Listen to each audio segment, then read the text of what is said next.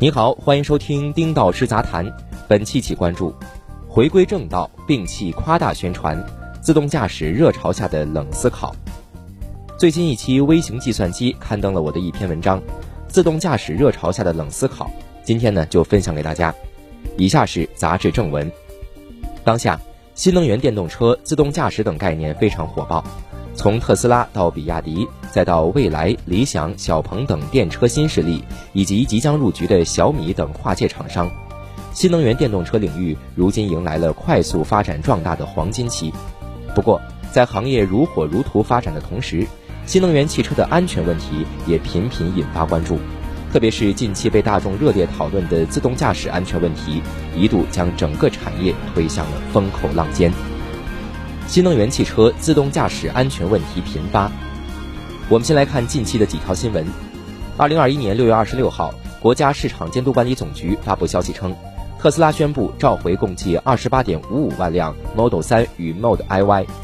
据公告内容称，本次召回范围内的车辆由于主动巡航控制系统问题，易造成驾驶员在一些情况下误激活主动巡航功能。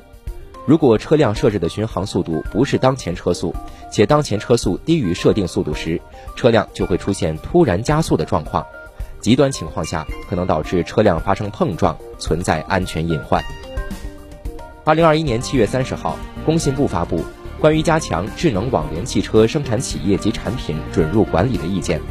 意见特别指出，企业应当建立自查机制。发现产品存在数据安全、网络安全、在线升级安全、驾驶辅助和自动驾驶安全等严重问题的，应当依法依规立即停止相关产品的生产销售，采取措施进行整改，并及时报告。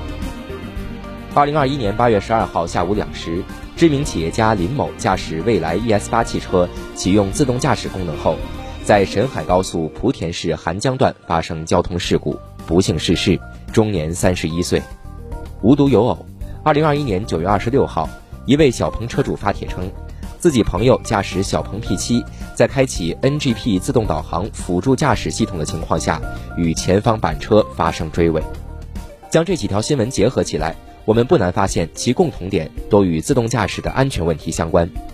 在这些热门事件中，大家纷纷把矛头指向了新能源电动车厂商对各种智慧驾驶、自动驾驶、无人驾驶类概念的夸大宣传。比如，蔚来汽车此前的广告文案出现在多家媒体上，声称自动驾驶技术成熟，并且在对外营销中也把自动驾驶当成最大卖点。去世车主的律师也认为，蔚来自动驾驶宣传涉嫌欺诈。虽然目前警方的调查报告还没有发布，但是可以肯定的是，蔚来汽车此前的宣传或许误导了大量消费者，最终影响了像林某这类消费者的购买选择。实际上，早在二零一九年八月二十二号，蔚来汽车副总裁沈斐就公开发布了一段小视频，表示蔚来自动辅助驾驶越来越上瘾。一点半会议结束，在自动辅助驾驶帮助下，放心的边吃东西边开车。蔚来汽车高管关于放心的边吃东西边开车的言论，可以说是国内自动驾驶行业夸大宣传的体现之一。它反映了行业整体处于狂奔发展状态时，一些企业已经忘乎所以了。除了蔚来汽车，包括小鹏 P7、理想 ONE 等在内的车型，都曾经被网友认为是自动驾驶汽车。有一位理想汽车车主此前发了一张开着汽车躺平看天空的图片，便引发了各方热议。这一幕和蔚来汽车的“放心的边吃东西边开车”说法一样，形成了不好的示范意义，应该引起足够的反思。自动驾驶有明确的分级。经过一系列事件之后，我们有必要理清一个问题：到底何为自动驾驶汽车？关于自动驾驶，美国汽车工程师学会 SAE 给出的定义被各方采纳。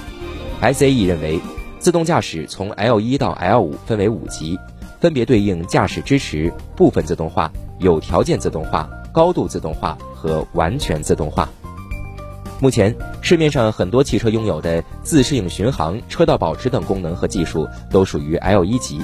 不过有些厂商将此类功能宣传为 L 二级甚至 L 二点五级。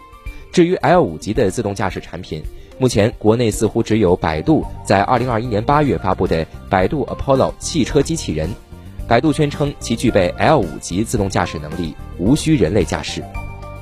相对于美国汽车工程师学会 SAE 对自动驾驶的定义，我国对自动驾驶的定义采用了一个更为谨慎克制的词汇，叫做智能网联汽车。智能网联汽车是指搭载先进的车载传感器、控制器、执行器等装置，融合现代通信与网络、人工智能等技术，实现车与车、路、人云等智能信息交换共享，具备复杂环境感知、智能决策、协同控制等功能。可实现安全、高效、舒适、节能驾驶，并最终实现可替代人来操作的新一代汽车。所以，国内各部门、各机构和主流媒体在具体描述过程中，书面用语也多用智能网联汽车陈述，鲜少使用自动驾驶汽车或者无人驾驶汽车等词汇。上文提到的工信部新规针对的主体也是智能网联汽车，摒弃夸大宣传。由于新能源汽车领域这几年涌入了太多的资本和企业，关于自动驾驶相关的宣传也变得越来越过分，甚至越来越多的企业将辅助驾驶定义为自动驾驶。而最近几年，打着自动驾驶实为辅助驾驶的汽车发生了如此多的事故。与此同时，各类智慧某某、自动某某的无序宣传大行其道，真的应该管管了。说实话，新的广告法已经施行好多年了，各个企业应该严格遵循。笔者认为，各地管理部门也应该及时行动起来，对于某些汽车企业不严谨的宣传方式，严格执法，该管就管。一辆汽车不能简单的加入一些智能技术和服务，就打着自动驾驶的概念进行销售。同时，我们也不能因为使用了各类自动服务和 AI 技术，就忽视了我们人的作用和价值。就像百度创始人李彦宏所说的一样，AI 机器和系统用来服务人，而不是控制人。如今。各大企业过分的宣传 AI 和机器的重要性，也值得我们反思 AI 系统、机器和人的关系，有必要客观地认识到它们的价值和存在的不足。冰冷的 AI 和热烈的爱要结合起来，我们才能做好工作。就像理想汽车官方近期发布的一份反思声明，理想 ONE 所提供的是辅助驾驶功能，而不是自动驾驶，请车主们正确使用，安全驾驶，珍爱生命。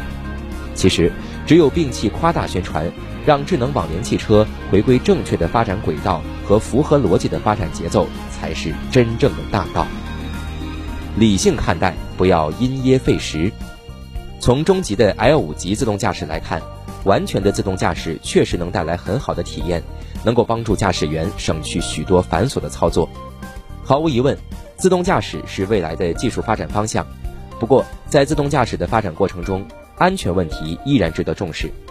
这几年，国家政策层面给自动驾驶的发展开了诸多绿灯，但其实也做了诸多限制，来最大限度地实现发展和安全的平衡。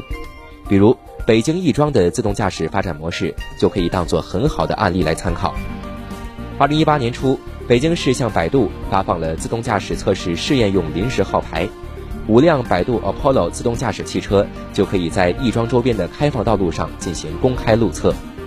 彼时，细心的亦庄居民注意到，在亦庄的几条主干道上，如荣京西街、荣华中路等，都立了醒目的自动驾驶测试道路路牌。随后几年，自动驾驶行业高速发展，除了北京亦庄之外，湖南长沙、河北沧州也积极开展了相关测试。二零二零年十月十号，百度宣布自动驾驶出租车服务在北京全面开放，用户无需预约，直接下单即可免费试乘 Robotaxi 服务。我第一时间赶赴亦庄进行了体验，震撼于日新月异发展的技术潜力，感受到了自动驾驶的无穷魅力。虽然通过实际体验来看，整个过程中驾驶员没有进行任何人为的干预和接管，从启动到停车全程由系统自动来完成。但是政策规定，自动驾驶汽车上路时，驾驶位必须有一位安全员。百度的无人驾驶汽车也按照政策规定配备了安全员。而且就我的体验和观察来看，百度自动驾驶体验只开放了少数站点，这些站点人流相对来说还很少，能够较为安全的开展相关服务。北京亦庄和百度的合作，可以说为解决自动驾驶发展和矛盾的问题提供了可借鉴的思路。也就是我们既不能因为近年频繁的安全问题而因噎废食，放弃对自动驾驶技术的应用，走向封闭。我们也不能因为单纯的看到自动驾驶应用前景而无节制的滥用，带来安全问题和数据危机。只不过在发展过程中，整个产业都应该恪守行业准则和道德底线，摒弃夸大宣传，做好正确引导。在这样的基础之上，我们有理由相信，真正的自动驾驶时代在不远的将来一定会成为现实。好，以上就是本期的全部内容。本文作者丁导师，欢迎您订阅我们的频道，我们下期再会。